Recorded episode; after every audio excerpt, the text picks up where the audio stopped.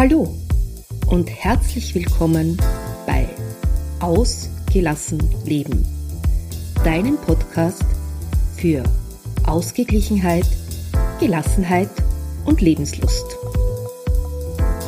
Ich bin Ilse Maria Lechner vom Entfaltungsparadies und freue mich, wenn ich auch in deinen Alltag Ausgeglichenheit bringen darf. Lass uns den Herausforderungen des Alltags gemeinsam, gelassen und mit Lebenslust begegnen.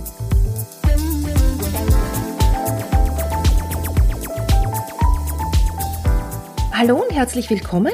Ich spreche heute mit Silvia Streifel vom äh, Sprachraum Neuhaus.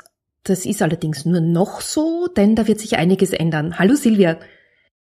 Hallo Ilse, ich danke dir für die Einladung und auch ein herzliches Willkommen an alle Zuhörerinnen und Zuhörer. Ähm, ja, ich bin Silvia Streifel und ich habe vor gut über drei Jahren meinen Sprachraum gegründet. Also der Sprachraum ist auch tatsächlich hier ganz real ein kleiner Seminarraum, den ich bei mir zu Hause habe, ähm, in dem ich Mütter begleite, darin mit ihren Kindern zu kommunizieren und auch natürlich mit den Partnern und allen anderen Menschen, die so in unserer Mutterrolle eine Rolle spielen.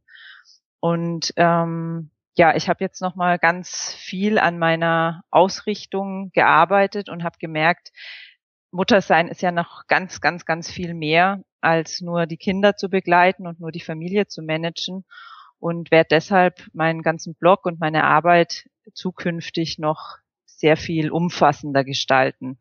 Und im Zuge dessen werde ich auch von meinem Sprachraum weggehen, mich davon verabschieden und zukünftig unter meinem Namen auftreten. Also es, auch die Webseite wird dann unter Silvia Streifel zu finden sein, so dass ich auch noch einen ganz direkten, noch direkteren Kontakt zu meinen Leserinnen und Kundinnen haben werde. Das ist eine spannende Entwicklung und äh, da sieht man auch ganz schön dran, dass das Leben ja oft die Entwicklungen bringt. Und ich glaube, es war ja ursprünglich bei dir genauso. Du kommst ja aus dem Kommunikationstraining, so viel ich weiß. Und was hat dich dann auf die Idee gebracht, Workshops, Seminare und Webinare anzubieten, wo du Eltern beibringst, wie sie achtsam mit ihren Kindern kommunizieren?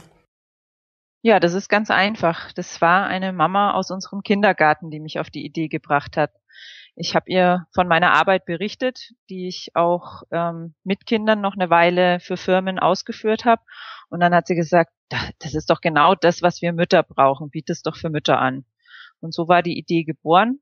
Erst ähm, habe ich das ausgeführt in meinem Wohnzimmer zu Hause mit ein paar Freundinnen und der Erfolg war so groß, also der Erfolg, den die Mütter dabei hatten, das anzuwenden in ihrem Alltag, dass ich daraus dann mein neues Geschäftsmodell entwickelt habe. Na wunderbar. Ähm, und Kommunikation trägt ja ganz viel zur Leichtigkeit bei. Mein Thema ist ja so die Gelassenheit im Familienalltag. Und ich glaube, auch da kann man ganz viel mit dem Thema Kommunikation tun. Äh, wie geht das deiner Meinung nach oder was kann man da am besten dazu beitragen als Mutter? Ja, also du hast ja gerade gesagt, Ilse, die Kommunikation trägt zur Leichtigkeit bei. Ähm, das ist eben nicht unbedingt so, sondern ganz im Gegenteil, die Kommunikation ist ja oft einer der Hauptgründe dafür, warum es bei uns im Leben ziemlich hakt und es einfach alles recht anstrengend ist. Also alle Mütter kennen das sicherlich, dieses Gefühl, oh Gott, ich muss immer alles dreimal sagen und mein Mann hört auch nicht richtig hin, der weiß manchmal gar nicht mehr, was ich gesagt habe und das macht das Ganze natürlich noch viel anstrengender. Und deshalb ist es natürlich wichtig, unsere Kommunikation so zu gestalten, damit unsere Botschaften auch ankommen können. Und erfahrungsgemäß ist da die allergrößte Hürde, erstmal die eigenen Botschaften bewusst zu kennen. Ich sage das an einem, äh, will das an einem Beispiel mal verdeutlichen, was ich damit meine.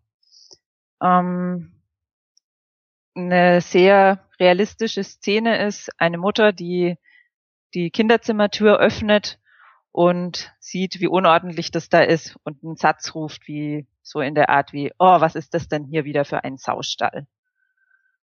Ja, daraufhin wird wahrscheinlich nichts weiter passieren. Vielleicht wehren sich die Kinder, höchstwahrscheinlich werden sie aber gar nicht reagieren. Und das ist dann nochmal so ein Grund, warum die Mutter noch frustrierter ist. Also erstens ist schon diese Unordnung, gegen die sie nicht ankommt. Und dann hat sie auch noch das Gefühl, ignoriert zu werden und die, die Wut wird immer größer und sie ist, ja, also alles andere als leicht wird sie sich fühlen, vermutlich. Ähm, solche Beispiele bespreche ich auch ganz oft in meinen Seminaren. Und wenn ich dann nachfrage, du, was ist denn die Botschaft, die du mit diesem Satz rüberbringen wolltest, dann sind die meisten Mütter erstmal ratlos. Also sie können mir nicht genau beantworten, ob sie jetzt mit dieser Aussage irgendein spezielles Ziel hatten oder ob sie es eben einfach nur so dahingesagt haben. Und eben meistens ist es letzteres. Sie haben es einfach so dahingesagt. Und wenn ich dann nachfrage, was ist denn genau, was du erreichen willst, dann kommen da oft ganz unterschiedliche Antworten. Manchmal ist es, ich will einfach nur meinen Frust loswerden in dem Moment. Auch dafür gibt's natürlich sinnvollere Methoden. Oft ist es, ja, ich will natürlich, dass meine Kinder aufräumen. Und wie wir alle wahrscheinlich schon bemerkt haben, mit so einem Satz werden wir das niemals bezwecken, also bewirken können, dass unsere Kinder aufräumen.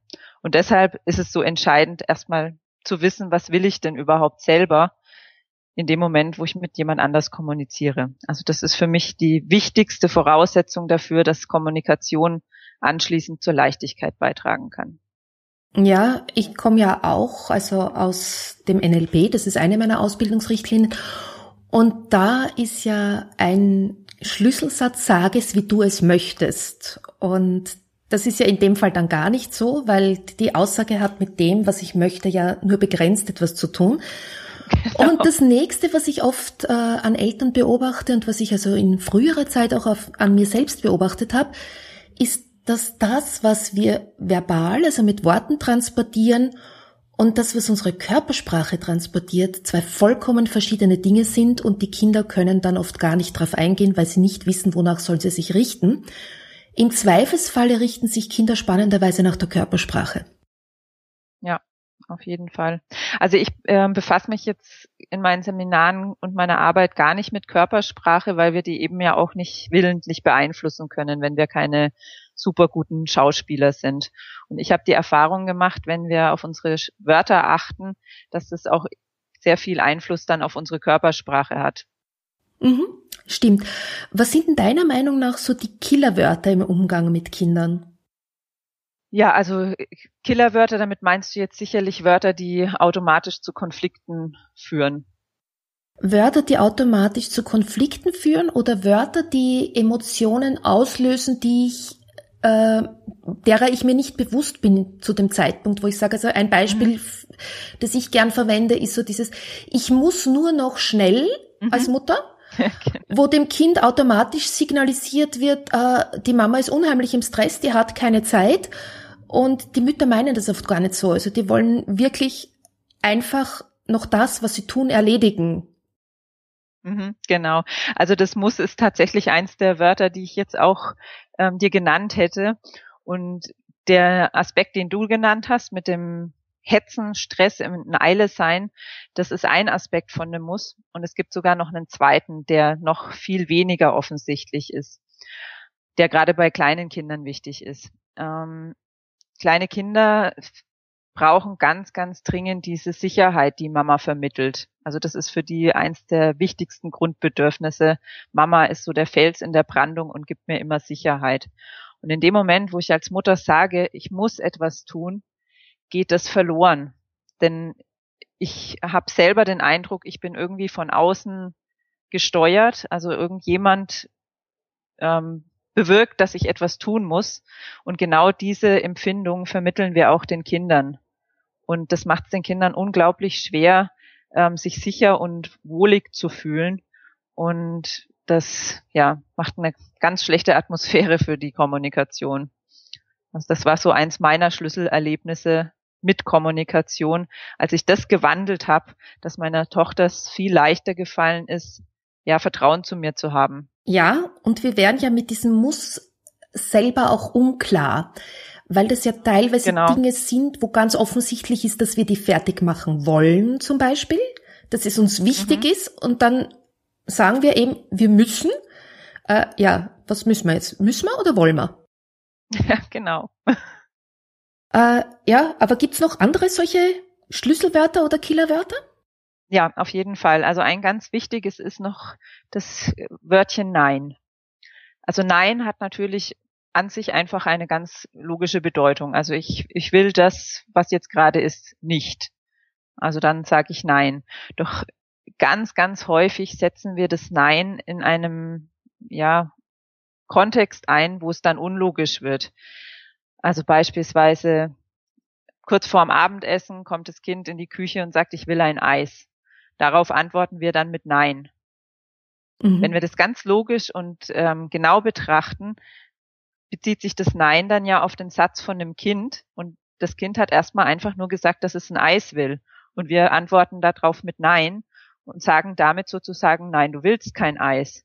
Und das hat eine ganz, also das bewirkt fast immer, dass dann das Kind sofort in Widerstand geht und ähm, ein Konflikt entsteht und eine Diskussion daraus entsteht. Ja, weil es sich ja auch nicht angenommen fühlt in dem, was es empfindet. Genau. Mhm.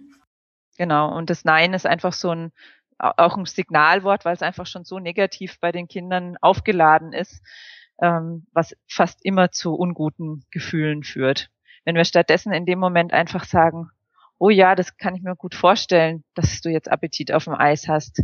Wart noch einen Moment, in zehn Minuten ist das Essen fertig, wir essen dann zum Nachtisch ein Eis. Dann ist die Chance, dass das Kind darauf eingeht und es damit auch zufrieden ist, viel, viel größer. Ja, das stimmt allerdings. Ja. Ja, und worauf sollten Familienmitglieder in der Kommunikation untereinander besonders achten? Hast du da ein paar Tipps? Ja, also da habe ich auch so eine Sache, die ähm, eigentlich schon 90 Prozent ausmacht, dass es besser funktioniert. Ähm, und zwar darauf zu achten, dass der oder diejenige, die ich gerade ansprechen will, auch tatsächlich bereit ist zu hören, was ich sagen will. Die meisten von den Zuhörerinnen und Zuhörern kennen sicherlich das Sender-Empfänger-Modell. Das ist ja ganz, ganz vereinfachtes Modell der Kommunikation. Also einer sendet eine Nachricht und der andere empfängt sie gerade im Alltag in der Familie, wo jeder so mit seinen eigenen Dingen befasst ist, beachten wir nicht, dass der Empfänger meistens gar nicht auf Empfang eingestellt ist, zumindest nicht sofort. Und da gibt es einen ganz einfachen Trick, wie wir das sicherstellen können, dass unser Empfänger, also denjenigen, den wir ansprechen, auch auf Empfang gestellt ist. Und zwar sind es die drei A. Die kommen aus dem Lingua Eterna Konzept mit dem ich arbeite. Das ist ein Sprach- und Kommunikationskonzept. Die drei A stehen ähm, für Ansprechen. Also ich spreche erstmal denjenigen, mit dem ich sprechen will, mit Namen an. Das zweite A ist das Anschauen. Ich warte, bis Blickkontakt entsteht.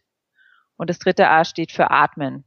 Also ich gönne mir selber noch einen Atemzug und damit gleichzeitig meinem Gegenüber gönne ich die Zeit, sich auf mich einzustellen und dann erst beginne ich zu sprechen. Ja, ich kenne das auch, allerdings aus der Montessori-Pädagogik mhm. und da ist es bei, vor allem bei kleinen Kindern, die sehr in ihr Spiel vertieft sind, oft sinnvoll ein viertes A dazuzufügen, mhm. nämlich ansprechen, angreifen, damit ich wirklich diese Aufmerksamkeit habe, mhm. anschauen und dann atmen. Weil gerade bei einem vertieften Kind, das so ganz im Flow ist, das in seinem Spiel aufgeht, reicht oft das Ansprechen alleine das nicht. Das ist richtig, ja. Also ich empfehle in der Situation auch ganz oft noch, ähm, wenn ich dann mit dem Sprechen anfange, nicht gleich das vorzubringen, was ich loswerden will oder sagen will, sondern mich erstmal mit dem, was ich sage, auf das zu beziehen, was das Kind tut. Denn dadurch haben wir fast immer dann die Aufmerksamkeit, können uns eine Weile im Kontakt mit dem Kind befinden und erst dann sagen, was wir wirklich wollen. Also erstmal, oh, ich sehe gerade, du baust hier so einen schönen Turm. Dann zeigt das Kind mir ganz begeistert was und danach ist es fürs Kind auch einfach, dann zu hören, was wir zu sagen haben. Du hör mal, ich habe gerade keine Ahnung, Essen gekocht. Das ist jetzt fertig, ja. komm bitte mit nach oben dann oder nach unten oder wo auch immer hin ist eine wunderschöne Möglichkeit, weil ich damit ja auch gleichzeitig mein Interesse am Kind und am Gegenüber signalisiere. Genau. Ja. Ähm, das, was du gesagt hast, fällt mir jetzt auch auf. Also ich habe jetzt zwei junge Erwachsene im Haus und wir machen so, dass wir uns wirklich Zeit nehmen, bewusst Zeit nehmen, wo wir miteinander sprechen. Also das kann sein, dass meine Tochter, die ist jetzt in der Matura-Klasse, dass die nach Haus kommt und ich sage so, und jetzt setzen wir uns noch hin, trinken wir noch eine Tasse Tee und dann besprechen wir Dinge in Ruhe. Mhm. Und äh, das hat sich wirklich gut bewährt, weil dann ist also die Aufmerksamkeit von allen da. Es ist eine entspannte Atmosphäre. Ähm, das heißt nicht, dass da immer irgendwelche Probleme und Herausforderungen auf den Tisch kommen, sondern es ist auch wirklich so ein, ein Ritual geworden, wo wir einfach uns ganz nett unterhalten. Was hast du am Tag erlebt? Was habe ich erlebt? Aber wenn dann was zu besprechen ist, kommt es dann auf den Tisch, weil eben da diese Aufmerksamkeit da ist, weil sonst alle anderen mit ihrem Alltagserlebnis so beschäftigt sind, dass sie ja oft gar nicht den, den Kopf haben, äh, so schnell umzudenken. Mhm. Ja, also das ist wunderbar. Da bewundere ich dich dafür, dass das gelungen ist, das mit deinen großen Kindern so einzuführen. Also ich ähm, habe ja selber kleine Kinder und arbeite auch zum Großteil mit Müttern, die kleine Kinder haben. Und da ist es eher wichtig, das mit den Partnern zu etablieren, solche Gewohnheiten. Denn kleine Kinder, die sind in der Regel nicht gewillt, auf Knopfdruck sozusagen sich zu unterhalten. Das kennen wir ja auch alle. Absolut nicht. Das ist auch genau. gar nicht ihre Aufgabe. Ne? Ja, genau. Ja, ja genau. Genau. Allerdings, wenn es gelingt, das mit Partner zu etablieren, dann ist es auch leichter mit Kindern in der Pubertät oder später dann eben im jungen Erwachsenenalter das genauso zu genau, machen, ja. weil äh, wir lernen nun einmal am besten durch Vorbild und ich kann predigen, was ich möchte wenn Kinder etwas erleben, dann ist es in ihrem Wertesystem verankert, dann wollen sie das nachvollziehen von klein auf und dann ist das einfach so. Dann wird auch vieles gar nicht so großartig hinterfragt, sondern sie fühlen sich einfach wohl in diesem Rahmen. Ja. Ähm, eine Frage habe ich jetzt noch. Du sagst zwar, du arbeitest hauptsächlich mit kleinen Kindern, aber ich denke mal, nachdem du dich mit dem Thema intensiv beschäftigst, wie gehe ich oder wie geht, gehen Mütter mit kindlichem und jugendlichem Widerstand um? Weil das ist immer wieder ein Thema, wo sie sagen, boah, und, und da, da kommt so viel Bockigkeit zurück und so viel, also je, je älter sie dann werden, desto mehr natürlich, weil sie sich dann massiver wehren. Ne? Ja, also ich bin überzeugt und habe auch die Erfahrungen gemacht, dass der Unterschied in der Kommunikation zwischen kleinen Kindern, großen Kindern, Ehepartnern, das ist kein großer oder das heißt der Chef oder sowas. Also die Sprache so wirkt es, ja, ja, immer auf die gleiche Art, nur die Beispiele variieren eben. Deswegen ist das, was ich ähm, dazu gerne sage, für Jugendliche sicherlich genauso geeignet. Ich möchte jetzt bloß einfach nicht als ähm, getest von mir selbst getestet verkaufen, denn ich habe es einfach selber noch nicht erlebt. Wobei meine Siebenjährige im Moment schon gut dabei ist, ähm, mir zu zeigen, wie so eine Pubertät wahrscheinlich aussehen kann. Insofern kann ich es mir schon zumindest ansatzweise vorstellen. Ja, also ich finde, das Wichtigste im Umgang mit Widerstand ist erstmal das Ganze vorzubeugen. Also wir können ganz, ganz viel tun, um so einen Widerstand ähm, gar nicht erst entstehen zu lassen. Und da ist im Endeffekt alles, was ich jetzt schon gesagt habe, wichtig dafür. Also erstmal selber zu wissen, was wir selber wollen. Denn das weiß ich auch noch aus meiner eigenen Erfahrung als Jugendliche. Für mich war immer das Schlimmste, von meiner Mutter irgendwie so widersprüchliche Informationen zu bekommen. Das hat mich auf die Palme gebracht und hat mich sofort dazu gebracht, komplett abzublocken. Deswegen, wenn wir uns ganz genau klar machen, was wollen wir denn überhaupt, dann ist es viel einfacher, beim Kind auch anzukommen. Und wenn wir dann eben noch die 3a beachten, also wirklich sicherstellen, das Kind ist auch gerade auf Empfang gestellt oder der Jugendliche, die Jugendliche, dann ist die Wahrscheinlichkeit für inneren Widerstand oder für Konflikte, für Widerstand schon viel, viel geringer. Ja, also wenn wir einfach achtsam mit unserer Kommunikation umgehen, dann werden wir gar nicht so häufig in diese Gelegen, also in die Situation kommen, dass das Kind, der Jugendliche, die Jugendliche starken Widerstand bringt. Wir sind natürlich nicht immer gleich gut drauf und es wird deswegen trotzdem immer passieren, dass solche Situationen entstehen. Dann finde ich es ganz wichtig, ähm, erstmal zu gucken, was brauche ich denn selber im Moment, damit ich die Energie habe, damit jetzt umzugehen. Also es macht überhaupt keinen Sinn, sofort irgendwie in diese Situation reinzugehen ähm, mit eigenen schlechten Gefühlen, mit eigenem ja, hungrigen Bedürfnissen, so nenne ich sie jetzt mal, denn dann ist es fast nicht möglich, da wieder rauszukommen. Wenn ich dagegen erstmal schaue, was könnte ich denn jetzt ganz Kleines machen, damit es mir besser geht? Was weiß ich, was es bei mir ganz oft ist, erstmal die Jacke ausziehen, wenn wir gerade beim Reinkommen sind oder früh im Kindergarten oder was auch immer, damit mir nicht heiß ist. Also bis ich da drauf gekommen bin, wie viel das schon alleine bringt, da war ich selber erstaunt, dass das dann alles viel leichter geht. Und sobald wir also dann selber in einem Zustand sind, wo wir kraftvoll sind und oder zumindest uns halbwegs wohlfühlen, dann auch zu gucken, was ist denn da bei meinem Kind jetzt für ein Bedürfnis dahinter? Welches Bedürfnis bei ihm habe ich jetzt übersehen? Einfach um schon mal Verständnis dazu haben und das dann auch zu hinterfragen, zu vermuten, was könnte das denn sein? Und dann, ganz wichtig, auch mal nachgeben. Also ich halte gar nichts davon, prinzipiell dann ähm, an dem festzuhalten, was ich vielleicht vorher gesagt habe, wenn ich bemerke, dass das Bedürfnis meines Kindes einfach gerade so wichtig ist, ähm, dann gebe ich auch einfach gerne mal nach. Und das hat mir mein Leben viel, viel leichter gemacht. Mhm. Ja, stimme ich dir absolut zu und ich habe es ja schon hinter mir, also ich weiß, wie es ist. Was ich noch ähm, bemerken kann, ist so, äh, Quäntchen Humor hilft immer. Auf jeden Fall. Und äh, das Zweite ist auch äh, dieses Verständnis, dass die Kinder ja bloß ihre Aufgabe erfüllen zu diesen Zeiten. Also gerade so diese Widerstandszeiten, also das, das Trotzalter, die Pubertät, das ist ja auch ihre Aufgabe zu diesem Zeitraum, sich zu lösen. Mhm.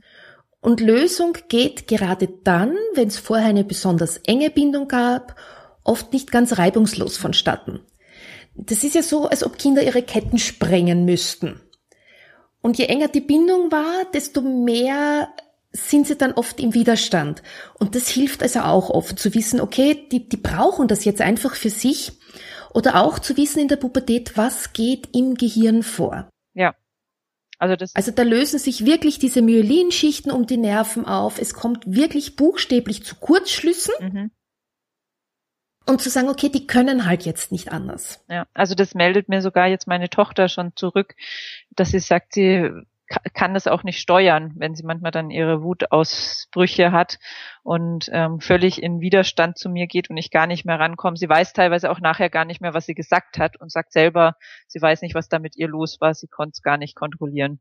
Und das hilft mir auch, da einfach Verständnis dafür zu haben. Genau. Und was ich dann auch oft bemerke, dort, wo am meisten Reibung ist, stehen sich plötzlich zwei Kinder gegenüber. Also da fallen Erwachsene dann oft in ihre eigenen unerfüllten Bedürfnisse hinein, werden dann selber plötzlich zum Kind und können auch nicht diesen Rahmen geben. Ich habe das letztens in einem Blogartikel geschrieben. Äh, und dann kommunizieren plötzlich zwei Kinder miteinander. Das mhm. ergibt, das, das ist aber für die Kinder sehr verunsichernd, weil sie ja auf einmal keine Sicherheit mehr haben, weil sie sich nicht mehr getragen fühlen, weil sie sich nicht mehr verlassen können. Jetzt reagiert da die große Mama oder der große Papa auf einmal völlig emotional, völlig mhm. unsachlich und ich weiß nicht mehr, wonach ich mich richten soll. Genau, also daher rührt meine Anregung erstmal zu gucken, was brauche ich selber, ähm, seien es drei Atemzüge oder frische Luft, Fenster auf oder was auch immer, damit ich wieder runterkommen kann. Mhm. Das ist genau das, ja, jetzt habe ich noch eine Frage und zwar, was können Frauen und Mütter aus deiner Sicht tun, damit es ihnen selber gut geht? Das hat ja auch oft sehr viel mit innerer Kommunikation zu tun. Also wie spreche ich mit mir selbst? Was für Aufforderungen oder ja, wie kommentiere ich mein tägliches Tun zum Beispiel? Mhm. Ja, also weil du es jetzt schon ansprichst mit dem, wie kommentiere ich mein tägliches Tun, da ist auch wieder das Muss natürlich ein Schlüsselwort. Also wenn ich mir morgens schon denke, heute muss ich das tun, dann muss ich das tun, dann muss ich jenes tun, dann ähm, habe ich so einen Druck, dass da überhaupt kein Raum mehr für mich selber bleibt. Wenn ich, wenn mir das gelingt, diese innere Stimme wahrzunehmen, dafür brauche ich natürlich auch erstmal den Willen und die Bewusstheit, das wahrzunehmen. Wenn mir das gelingt, dann kann ich das umformulieren indem ich dann statt ich muss heute Punkt, Punkt, Punkt sage, heute werde ich einkaufen gehen, danach werde ich das nächste tun und so weiter. dann ist da einfach schon viel, viel mehr Raum für mich selber drin und ich bin selbstbestimmt. Ja, es sind wirklich oft diese kleinen Dinge, gell? Mhm, genau. Und ähm, zwei oder ja, nein, zwei Wörter sind, möchte ich da gerne noch in dem Zusammenhang erwähnen. Ähm, das ist das Ich und das Brauchen. Also überhaupt erst öfter mal von uns selber zu sprechen. Also nicht ähm, die Wäsche ist gebügelt, sondern heute habe ich die Wäsche gebügelt, um auch zu sehen, was habe ich denn alles geschafft. Und besonders eben dieses Ich brauche. Es ist ganz, ganz wichtig, dass wir uns immer wieder klar machen, was ist es, was wir wirklich brauchen. Das geht vom ganz kleinen, von, was weiß ich, fünf Minuten Pause und eine leckere Tasse Kaffee bis hin zu großen Dingen. Ich brauche mehr Freiheit, die ich dann natürlich wieder runterbreche. Also dieses große, ich brauche mehr Freiheit, wo ich dann schaue, welche Kleinigkeiten kann ich denn dafür tun, auch in der jetzigen Situation mit drei kleinen Kindern und einem viel berufstätigen Mann oder sowas, diese Freiheiten mir ein Stück weit zu schaffen. Also das Ich brauche ist für mich so ein ganz großer Schlüssel auch, ein ganz wichtiger. Ja, das sehe ich auch so. Also ich habe ja einen Blogartikel geschrieben, Anfang dieses Jahres, werde dir selbst gerecht, weil ich glaube wirklich so dieses äh, zu erkennen, was ich selber brauche und das auch ein gutes Stück weit zu erfüllen, gibt mir auch den Rahmen und den Raum, die Bedürfnisse der anderen zu erfüllen und, und äh, dafür zu sorgen, dass eben ein harmonisches Familienleben besteht, den Rahmen zu schaffen, dass sich alle anderen gut entwickeln können. Ja, also ich möchte sogar behaupten, ohne ist es unmöglich. Also eine chronisch unzufriedene Mutter, Mutter, jetzt ist mein Fränkisch hindurchgekommen. eine chronisch unzufriedene Mutter wird es niemals schaffen, eine richtig zufriedene Familie zu gestalten. Das funktioniert einfach nicht. Also das ist auch wunderschön so nochmal als Appell an alle. Es ist für uns alle die größte ähm, Verantwortung und es die wichtigste Aufgabe, auf uns selbst zu achten. Das ist meine tiefe Überzeugung. Ja, meine auch. Und genau darum würde ich mit diesen Worten wirklich gerne schließen. Herzlichen Dank für das Gespräch. Der letzte Satz hat es so richtig schön rund gemacht. Erst einmal auf sich selber schauen und dann auf alle anderen, weil damit ist der Rahmen da. Herzlichen Dank für das Gespräch. Du hast uns da wirklich tolle Hinweise und Inputs gegeben und ich bin sicher, meine Hörerinnen und Hörer sehen das genauso. Ja, ich danke dir für das schöne Gespräch, Ilse. Na, war das nicht wieder eine tolle Folge? Da konnten sich Familien mit Kindern sicher viel mitnehmen. Silvia ist wirklich eine wahre Inspirationsquelle, wenn es um Kommunikation im Familienalltag geht. Die Shownotes findest du wie immer unter www.entfaltungsparadies.at slash agl minus Episode 13. Dort findest du natürlich auch den Link zu Silvias Homepage und zwar zur neuen Homepage. Ich bin schon ganz gespannt, wie die aussehen wird. Ja, und wenn du irgendwelche Anregungen hast, dann schreib mir gerne eine E-Mail unter office.entfaltungsparadies.at. Ich freue mich, wenn ich von dir höre.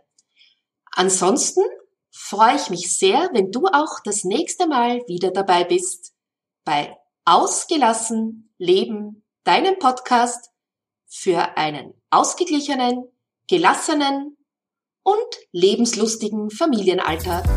Tschüss!